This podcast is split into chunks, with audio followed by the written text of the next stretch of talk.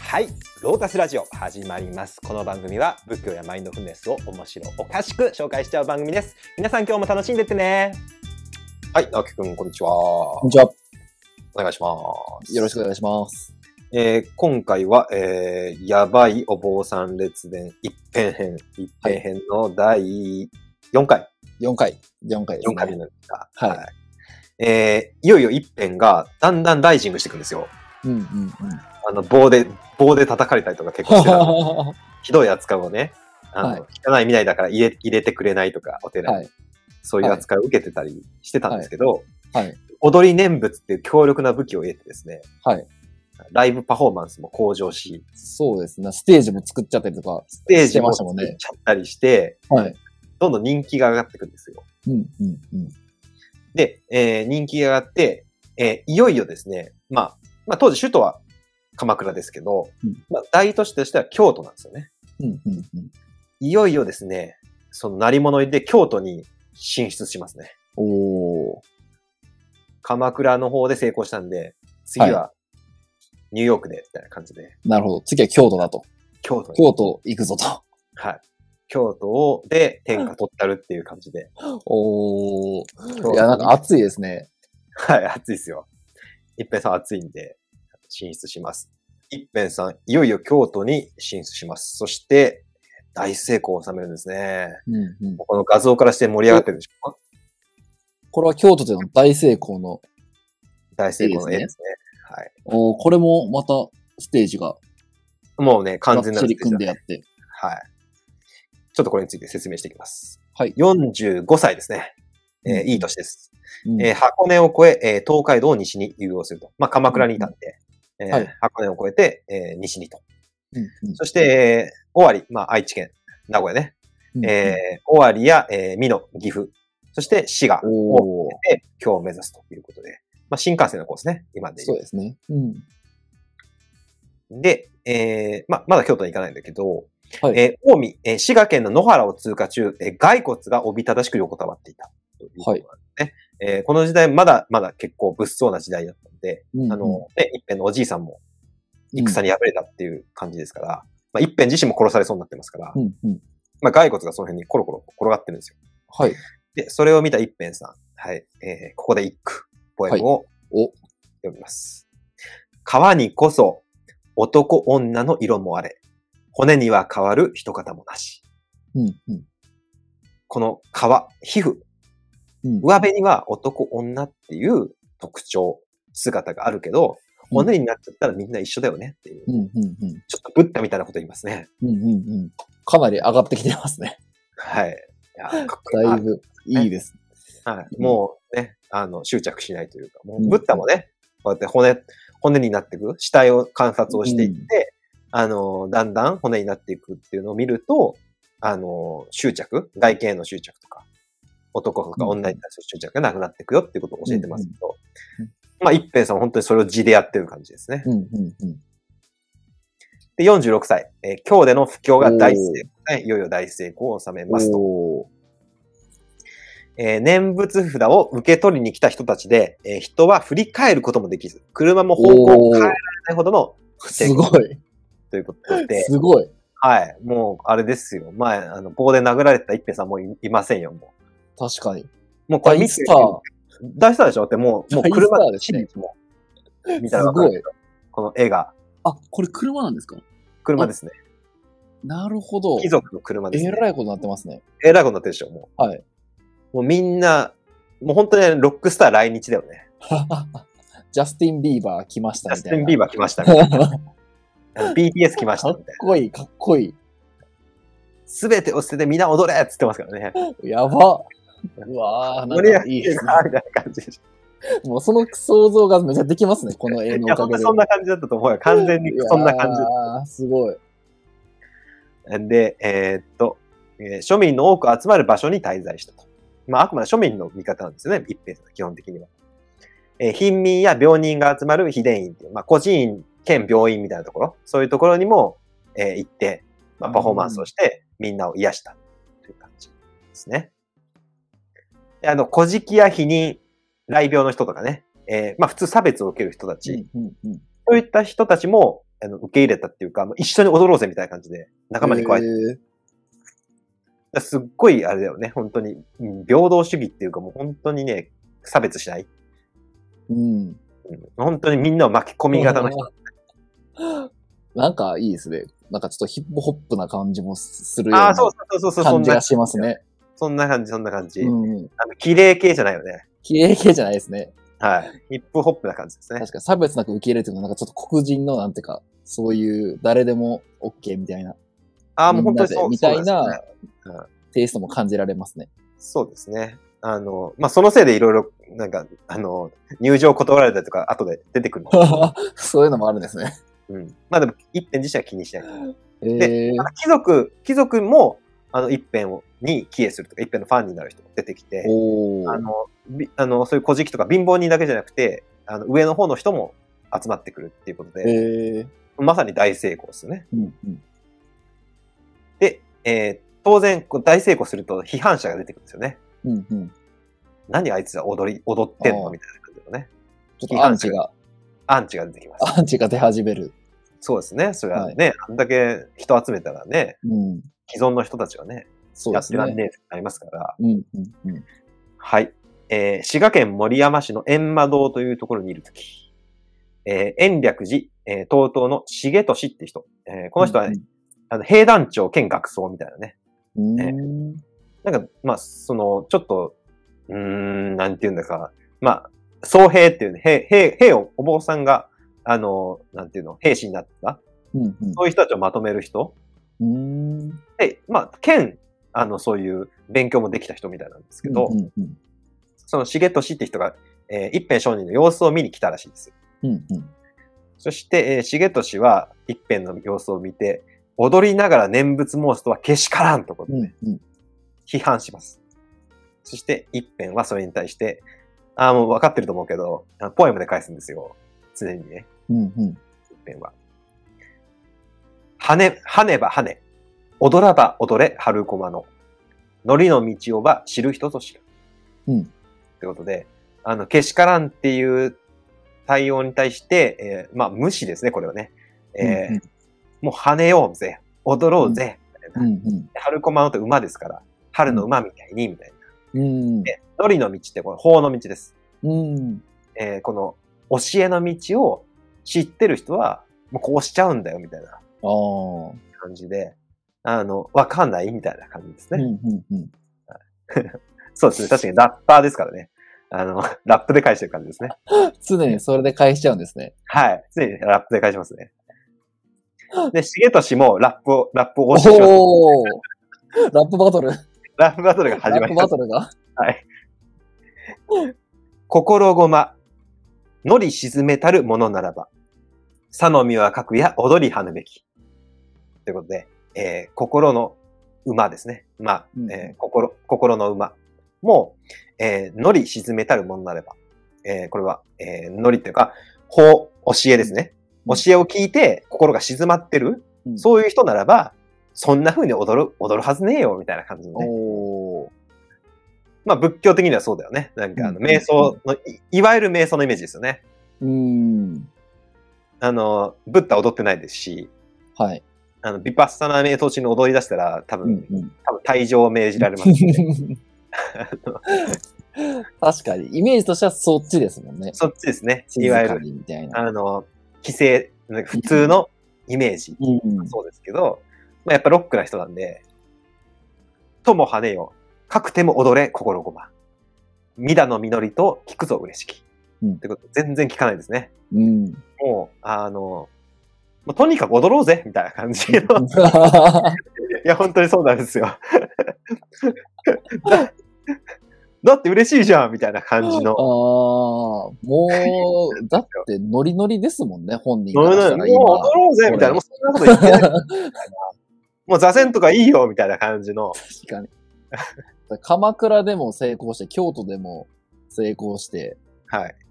もう一番悲劇な状態ってことですよね。イケイケですねここ。イケイケで、なんかた、ちょっと、なんか、なんて、オーソドックスなロックやってる人が、何、お前なんかあ、ーそんなの音楽じゃねえよみたいな感じで、行ってきて、よいよいよみたいな感じで、これだよみたいな。自然にこうなる。あーはいそういう感じですね。なるほど。いや、すごい、なんか、絵が浮かびますね。絵が浮かぶよね。このラップバトルいいでしょ。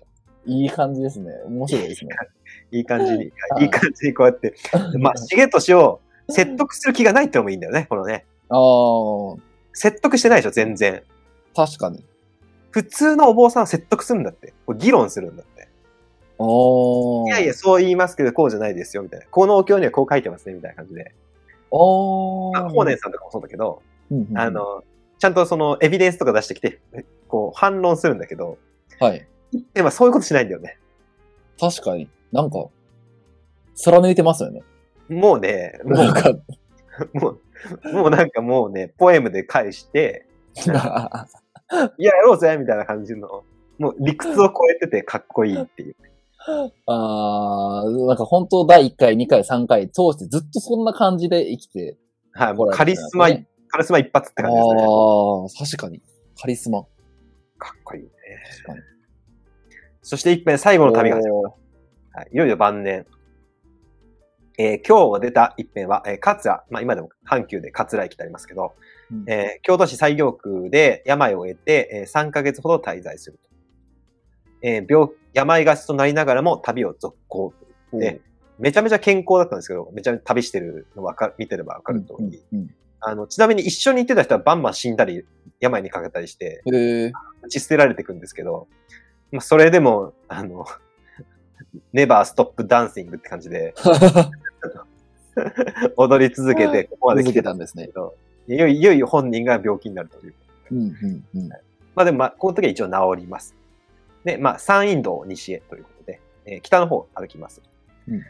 えーその間にも、えー竜が現れるとかね、ほう。竜が一辺の踊りに加わるというか、一辺さんに竜が会いに来るっていう奇跡が起こったらしいですね。うんうんうん。で、まあ、信者も次第に増えてくるという。うんうん。えー丹波、田島、稲葉って書いてあるんで、えーまあ、京都の北部から、あの、ほら、えー兵庫県の上の方、豊岡とか、で、そこから、後期、鳥取、そういう感じのコースですね。うんえーそこで冬になります。で、ここで、行く。妻ば爪、止まらぬ年も古雪に、消え残るべき我が身ならねば。うん。ということで、あ、ちょっと年取ってきたなっていう感じが伺えるんですね。えっ、と、まあ、雪を降るなら降れと。うんで、この年齢、年もですね、あの、積もっていくと。勝手に。雪のように。で、えー私の身は、あの、もう消えて、えー残るもの何もないんだと。うん。この雪みたいにみたいな。どんどんどんどん積もっていくけど、もうやがては溶けてなくなってくる。うん私もそうだと。年がどんどんどんどん積もっていくけど、もう最終的には消えてなくなるんだから、うん。もう勝手に、えー勝手に年も取れ、勝手に雪も降れというような形ですね。そして、美馬作。美馬作っていうのは、あの、宮本武蔵のふるさとですけど、うんえー岡山県北部ですね。えーそこまで行った後、大阪に戻ります。うん。そして、えー四天王寺、住吉大社に戻るということで、えーまた四天王寺行きます。うんうん。四天王寺好きなんですよね。うんうん。えー、大和、奈良ですね。奈良に入り、えー、大間寺。ここも有名な、えー浄土教のスポットです。今でも有名なね、えーみんな、阿弥陀さんの仏の仮面をかぶってみんなで練り歩くっていう超有名な、へえ。それもぜひ面白そうですねローカルな取材に行きたいんですけど、確かに面白そうですね。行ってみたいです。これも何年かに一回あったかもしれないですけどね、行きたいですね。で、京都の岩清水八幡宮。まあ、ここも有名なところです。うんにもう出た後、再び四天王寺に戻ります。はい、そして48歳、えー兵庫を経て、えー京神寺っていう加古川にあるお寺ですね。えーここは三味京神っていうですね、まあ、ちょっと一辺さんのなんていうか、パイオニアみたいな人がいるんですよ。うんうん。あの、お坊さんっぽくない人。はい。あの家族を持ちながら、でもなんか、あの、ずっとお念仏して、みんなを導いてたみたいな。うん。で、全然偉そうじゃなかったみたいな。うんうん。貧乏な生活をしてるけど、自分の信念を貫いたっていううん、京神さんっていう人がいて、うんまあその人尊敬してて、この一辺さんはね。うんうん。ちなみに親鸞も尊敬してますね、その人。うーん。そこに、えー行きます。そして、えーその後、えー姫路ですね。姫路の、えー、書者さん、うんえー、諸社さんに遠教寺って今でも有名なお寺があります。そこに参りますね。うんうん。確か弁慶はここ出身じゃないかな。武蔵坊弁慶。うんここも行きたいですね。はい、ここで一句。えー、諸社山なんで、書き写す。山は高根の空に消えて、筆も及ばぬ月ぞすみきる。うん。あこれも結構おしゃれですね。えーうん諸社山の記念の一句なんで、えー書き写すって書くんですね。うん。えー山は、えー高根の空に消えると。うんそして、えー、書写なんで、筆も及ばない。月ぞ澄み切る。その月の美しさはもう筆では描けないと。うん。悟りの境地っていうのはもう筆では描けないみたいな。ほう。かにもかかってます。うんうん。月っていうのは基本的に悟りの境地を指すんですよね。ああ、なるほど。そして、最後の旅に、うん。 50歳になりました。いよいよ佳境ですね。岡山、広島、そして瀬戸内海を渡り、故郷の愛媛に巡ると。おえこれが最後のふるさとの里帰りになります。ちなみに、一平最後の51歳で亡くなりますから、あ、も超う、晩年ラスですト。はい。ラストふるさとです。うんうん、そして51歳、おい最後の年ですね、おお。えー香川の寺社を巡り、えー徳島まで来た時に発病、うん。えー発病しちゃうんですね。あの、香川は、あの、いっぱい、弘法大師空海のふるさとなんで、うん。あのいろんな有名なお寺があります。うんで徳島まで来た時に病気になっちゃう。えー、寝食常ならず、病能は火を重ねて勝る。と書いてます。えー寝るのも食べるのもいつも通りじゃないと。そして病気、病は、えー日を重ねるごとに、えーひどくなっていくうん。という状態でした。しかし一辺は、えー我らは下婚のものなれば、私たちはもうどうしようもない、うん。あの、しょうもない人たち、しょうもない人間なんだから、うん。うん。一切を、すべてを捨てないと、えー定めて、臨終に所持に着して王女を存ずべきなり。えーきっと、きっとその、全部捨てないと、えー死ぬ時に、あの、なんかに執着して、えー極楽に行けないわ、っていうことをうん。言うんですね。で、だから、もう病になってるけど、もう病だろうが関係ないと、この捨てるっていうプロセスを続けるということで、変わることなく修行と強化に努めた。うん。うん。そして7月、えー徳島を立ち、淡路島へ。うん。えー二宮山っていう山があるんですね。えー二宮山上にて海を見渡して、うんここで行く。うん。何かなう、心は西に移せみの。もぬけ果てたる声ぞ涼しき。何かなうっていうのは、これは多分阿弥陀仏っていう、あれは、あの、阿弥陀様の名前を呼ぶプラクティスで、その名にきっと叶う、えーそういう心は西に行くと。えーうん阿弥陀さんの極楽は西にあるんで、うん。お念仏をして、阿弥陀さんの名前を唱えて、その心にかなって、えっ、と、心もそういう阿弥陀様の心と一緒になって西の方に行く。うん。うん。そして、うつセミのっていうのはもう、あの、セミの抜け殻かな確か。おお。殻のセミって書くんで。もう空っぽになったと。うんそして、もぬけ果てたる声ぞ涼しき。そう言って空っぽになった声ってのはとっても涼しいね。爽やかだねっていうおお。感じの。もうなんか晩年の完成って感じですね。うんもう終わりそうって感じ。終わりそうです。出るんでだすかんねだんね、ポエムも終わりそうだ。うん。うん。えー兵庫に戻ります。えー兵庫に入ると、いよいよ死を覚悟してきます。旅頃も、木の根、茅の根、いずくにか、身の捨てられぬところあるべき。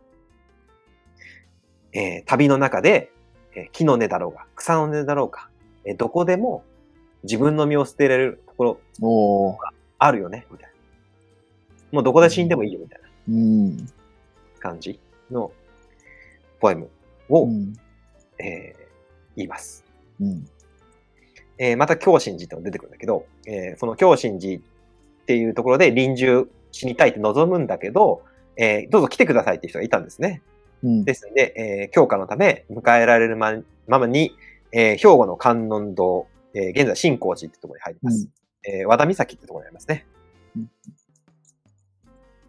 で、最後、えー旅立つです。この透けて見えるのが一辺の臨終の絵なんおー。ですえけえど、かなり、かなりオーディエ人ンがス集がまって、はい。まあ、それはあれですからね。あの、ビートルズ死ぬみたいな。ジョン・レノン、ああ。はいファンからしたら本当にたまらないって感じです、たね。まらない出来事ですよね。まあ、ブッダのネハンズにも近いですけどね。この辺うん。確かに。 8月9日から7 7日間、えーまた紫の雲がおたびー奇跡が起こりましたね。みんな、ああ、一辺さん亡くなるみたいな感じですね、これ、雰う囲ん気うとしては。んうんうん。一辺はね、最後までとんがってるんですよ。あ、まだ臨終じゃないなほう。終焉の時にこんな出来すぎたことが起こるはずないよ。ほう。そんななんか、ベタ、ベタを徹底的に排除するのが一辺なんですよ。ああ、なるほど。ベタで言えば、紫の雲が出て、あ、亡くなる、死んでいく、往生する。ベタですよ。はい。一辺は拒否。おお。あ、まだ違うな、みたいな感じですね。はい。そんこんななんかベタ、ベタな状況、俺の死じゃないみたいな感じはのい。言い方しますね。はいそして8月10日ですね。えーかねてより私の不況は一代限りだと言っていた通り、えー所持していた経典を、えーさっき言った書写団にいる、えーお坊さんに譲り、自分の書いたものは全部焼き捨てると。えー、えだから一辺の教えって残ってないんですよ。ー。今だかじゃらポエムとか、ポエムばっかでしょ。あはい。でポエムとかは聞いてた人が残してるんですよあ、なるほど。で、あと、絵、絵とかもあるでしょはい。絵も一緒に行ってた人が残してるんだけど、うん一辺自身が書いたものはないんですよ、今も。ええじゃあ、今のその自習っていうのはどうやってこう教えが、こう、伝えられてるというか。だからそのね、実旅践のの記録ですね。一緒に行った人の旅の記録とか、こんなこと言ってたよ、一辺は、みたいな感じで。まあ、これイエスえー一緒だけどね。イエス・キリストも自分の、自分で書いたものはないから、うんうん。あの、みんな聞いて、聞いて、あの、周りの人が聞いて聖書を作ってるから、まあ、それと同じような感じで、周りの人が、えー聞いて書き写した、書き置いたものを、まあ、まあ、経典とか聖典として、うんうん。次週は、あの、やっていってるんですけど、はい。まあ圧倒的に少ないね、資料うは。ん。えー、焼き捨てた。だはあポエムとか結構残ってんだけどね、そういう。うんみんなが聞いて覚えたからね。ああ、そういうことなんですね。まあ、これロッカーなんで最後までね、捨てるんですよね。うん。そして、えー一代、一代商業皆尽きて、南無阿弥陀仏になり果てる。おー私一代の、そういうなんか書いたものというか、尊い教えっていうのは全部なくなって、もう南無阿弥陀仏しか残んねえんだっていうはあ。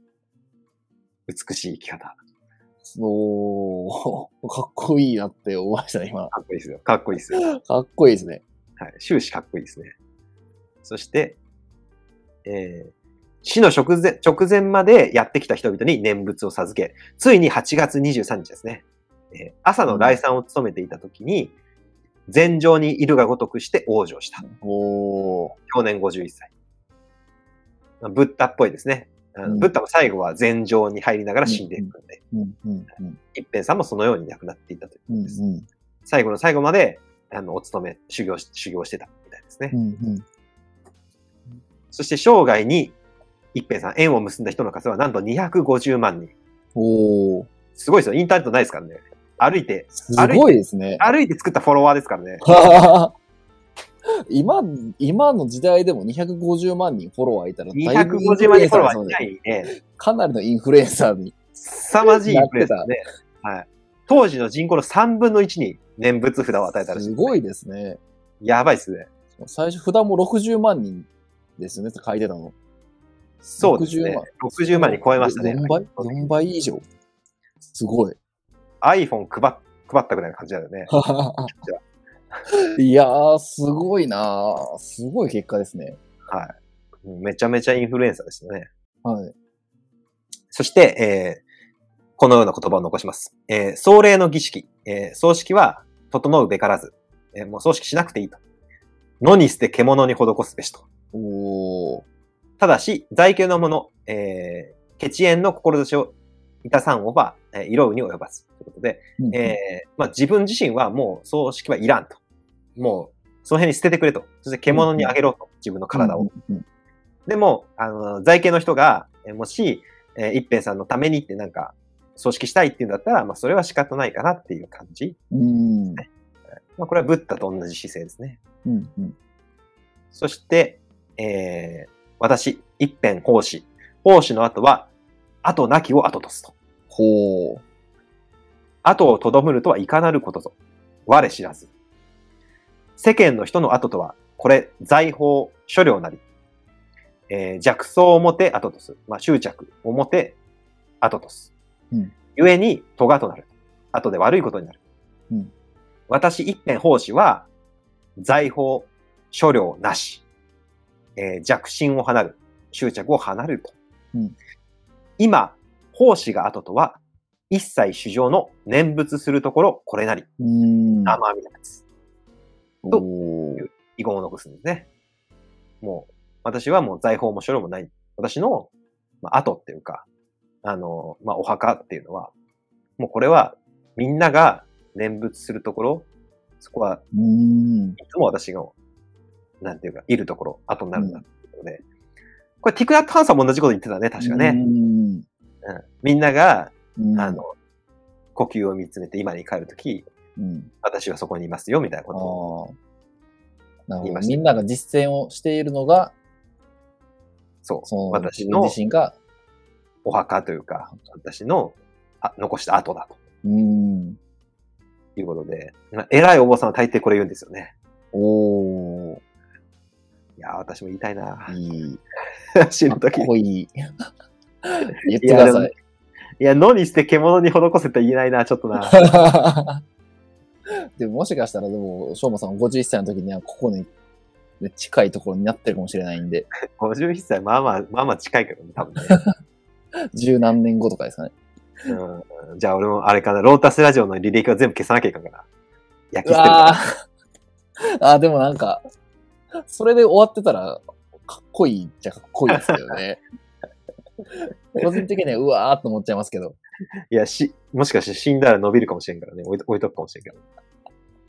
ああ、でも確かに現代バージョンで言うとそういうことですよね。すべて焼き捨てたところが、すべて動画を削除した。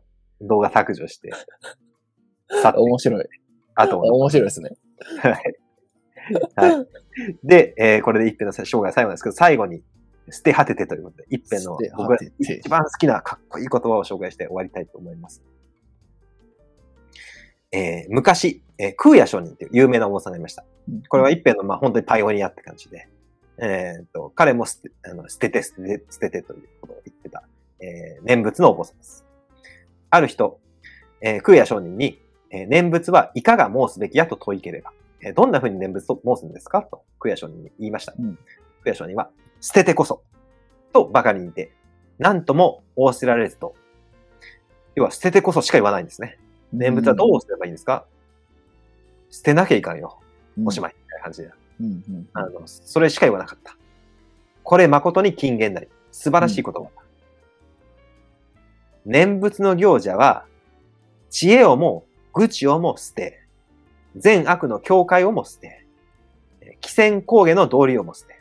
つまり、あの、偉いとか、偉い金持ち、えー貧乏、癒しい、そういうのも全部捨て、地獄を恐るる心をも捨て、極楽を願う心をも捨て、うんまた、諸宗の悟りをも捨て、おー一切のことを捨てて申す念仏こそ、えー、未だ調整の本願に最も叶いたまえ。うん。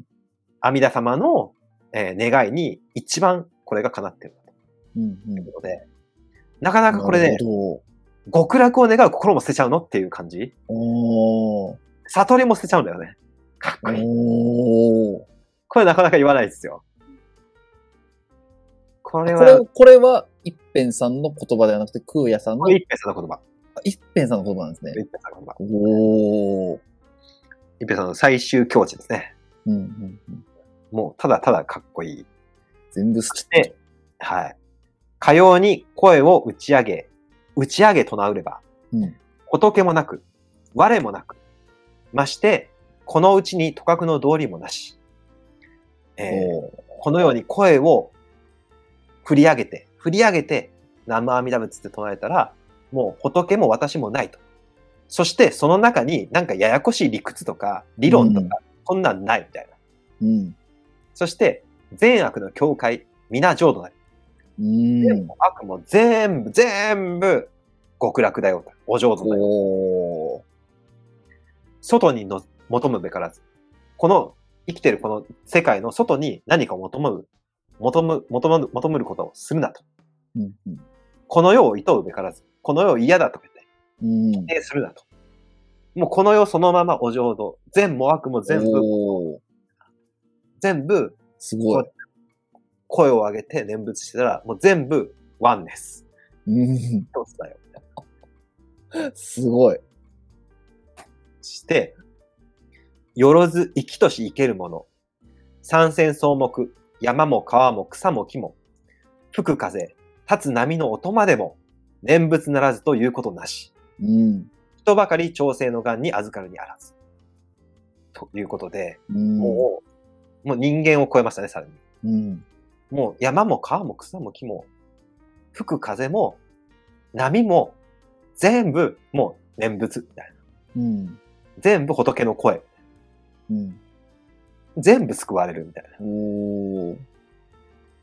もうこれはやっぱりあれでね、もう体験ベースの人の最終、ねうん。うん。もう踊って声出してたらもう、もう全部一体化しちゃったんだろうね。うん。っていう、へえ。これが、一平さんの生涯でございました。かっこよくないですかいやー、めっちゃかっこいいですね。めっちゃかっこいいでしょ。声も、もういちいち全部かっこいいですし、はいそのスタンスもかっこいいですね。そうですね。うんもう、だから捨てて捨てて、捨て、 捨て たらロッそクすぎる人生でしょ。う最後すべて捨てて、で、すべて仏の念仏だと。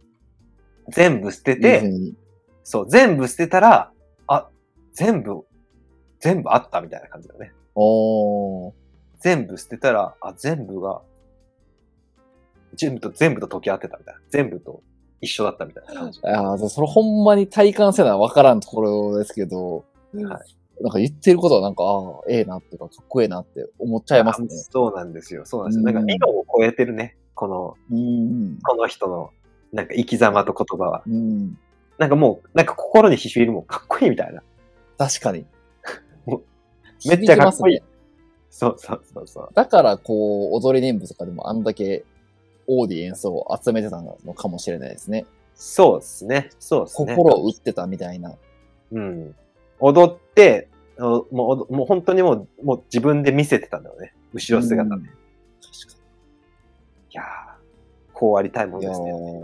ーなんか、その、ももちろんそうだと思うんですけど、最後の、その、今、この、この世が、まあ、浄土になるっていうのも、なんか最初からそのスタンスだったじゃないですか。そうですね。ピュアランドでヒアンナー。いわゆる、ヒアエンナオの立場を、こう阿弥陀仏、こう生阿弥陀仏唱えたらそうなるよっていうのを、こう、貫き続け、はいそれで最後まで死ぬっていうのも、結構なんか熱いなと思いましたね。そうですね。あ、いいな。うん。いや、もう本当になんかもう実践の人、うん。かっこいいなと思って、ちょっともう第1回はもうこの人しかないっていうことで、僕の大好きな一平さんを取り上げましたが、はいえーっと、まあ最初やばいって、お坊さんやばいってどういうことですかって感じで言ってましたけど、はいだ大丈夫でした最後まで聞いてもらって。あの、やばさ分かってくれましたいや、やばさめちゃめちゃわかりました。ああ、よかった。よかった。うーん。なんか、こういったストーリーを聞くとすごくなんかなぜか愛着が湧いてしまいますね。いやーこういう、そうだね。生まれたと、生まれてから死ぬまでを追ってしまうと、わあなんか熱いなというか。そうそう、3時間で、はい。こもうかなり濃い人生を、あの、再体験しましたよ。再体験しましたね。でも今、この、一平さんの自習っていうのはかなりこう、マイナーな、そうですね、そうですね。かなりないなですね。おーなんか、さっきの最後のスライドとかでも250万人うんにこう、影響力を与えた人口の3分の1っていうところから、なんかこう今ま、今はそういうふうにちっちゃくなっていったっていうのが、なんていうかこう、それをなんか新しい発見やったなと思いました。まあね。もともまあともマイナーなところで戦ってたのかなみたいな、最初1回目とかは思ってたんですけど、うんうんうんうんまさかそんなにも影響力があったとはっていう。そうね。まあ、個人的カリスマってところもあっただろうしね。その、なんていうのあああ、なるほど。あと、なんていうのかな、その、競技としてなんかこう、他と違うみたいな感じじゃないじゃん。どっちかっていうと体験型だから、ああ。なんかこの場ではめちゃめちゃ盛り上がるんだけど、それがなんかこうもっと、なんか、なんていうか、カチッとしたこの、あの、組織体にはないあーあー、なるほど。あのそういう感じだったんであすのね。興奮とかさ、ははい再現できないじゃん、もああ、確かにもう一辺さんがいなくなったらもう、それを味わえないというか、もう完全にもうワントップだったから、それがいなくなったら、う。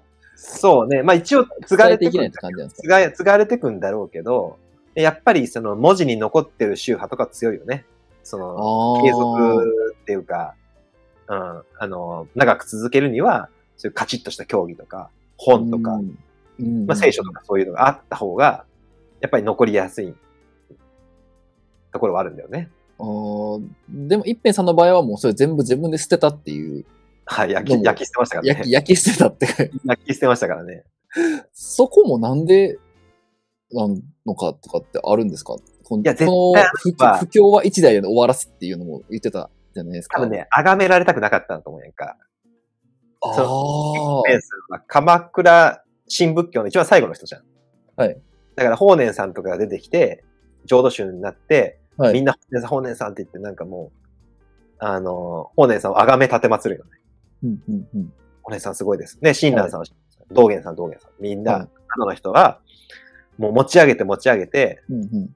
で、なんか、しかも法然さんの言ってることと若、法然さんの言ってることと若干違うことが出てきたり、はい。なんか、同じ教団内で揉めたり、なんか、ここ、さっき言ったじゃん、浄土宗は、あの、一回の念仏いいのか、多くの念仏いいのか、あなんかそういうしょうもない揉め事が上がったり、あー。はい。あるたびに、え、法然さんはこう、こう言ってたんだよ、みたいな。うちが正しいんだ、みたいな感じで、あ引ーき上げになされるんですね、宗祖って、はい。でそういうの見てきたから多分嫌だったんじゃないああ。なんか、美しくないっていうか、なるほど。なんか、あの、仏像とかにされて、みんなになんか宗祖って言って、あがめ立てまつられて、みたいうんうんうな。ん。そういうの一番嫌いな人だと思うんだよね。そのスタンスを見てると。 なるほど。じゃあもう、自分がそうなるのを防ぐために、そうそう、ぐ最初からあいつそう最そう初からもう自分はこ自分だけで終わらすっていう風に設定して、そうだね。やりきったみたいなやり方形なんですかね。うんなるほどなそれが彼のロックの生き方というか、生き方 だと、美しい生き方だって、それを貫いたって感じ。なんかこう一連のこうストーリー、人生を聞くとなんか本当に、なんていうか、メインストリームじゃ嫌だった人なんかなとかも思っちゃいますね。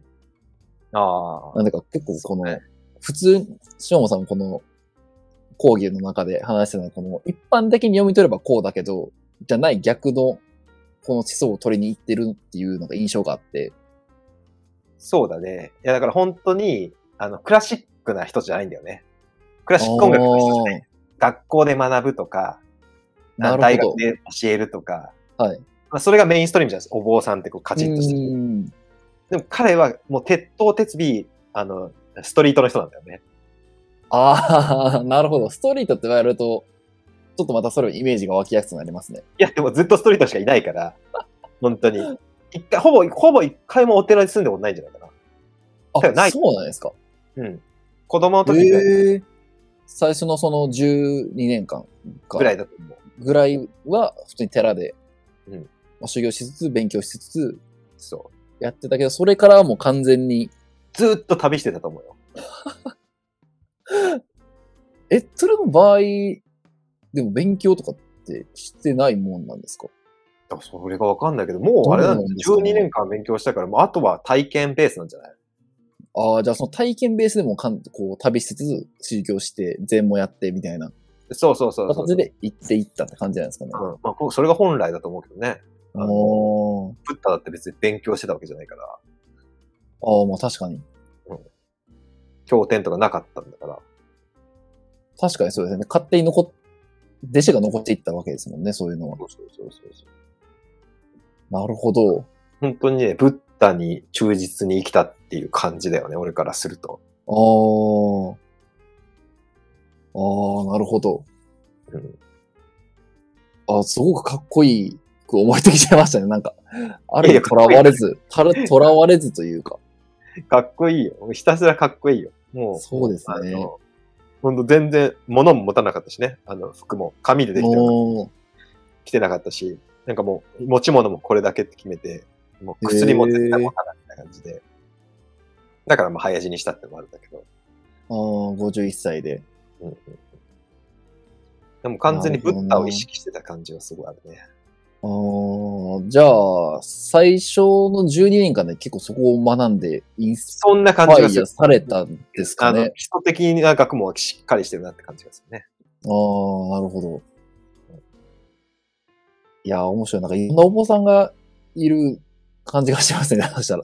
そうなるいやと、よこかったうやっですて、なんか、ストリートじゃなくて、もう完全に理論で行く人もおったりとかはいっていうのがするってことですかあの、まだまだいますよ。ぼまあ僕はストリート派好きなんで、は いあの、自分が、自分が理論派だから、ストリート派に惹かれるんで、ああ、はストリート派を取り上げることが多いかなと思いますけど、あい。いの、直樹くんに好評だ、好評っぽいので、やー、めちゃめちゃ面白かったです。やばいお坊さん列伝を今後も続けていこうかなとはい。思いますので、はい。また次回も楽しみにしていただければと思います。はい。はい。じゃあ、まあ今日はこの辺にしておきましょう。はい直樹くんありがとうございます。ありがとうございました。ロータスラジオ今回もご視聴ありがとうございましたご意見ご感想等いただけたら大変励みになりますメールアドレスはプロフィール欄概要欄よりどうぞそれでは次回もお楽しみに